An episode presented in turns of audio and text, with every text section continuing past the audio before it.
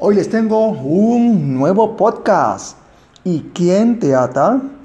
Angustiado, el discípulo acudió a su instructor espiritual y le preguntó, ¿Cómo puedo liberarme, maestro? El instructor contestó, Amigo mío, ¿y quién te ata? Y ahí termina este cortísimo, realmente cortísimo podcast, menos de un minuto. Reflexión. La mente es amiga o enemiga. Aprende a subyugarla. Y es cierto, la mente suele atarnos a cosas que no existen y nos hacemos todo un mundo solo en nuestro mundo imaginario. Bueno, nos vemos hasta el siguiente podcast.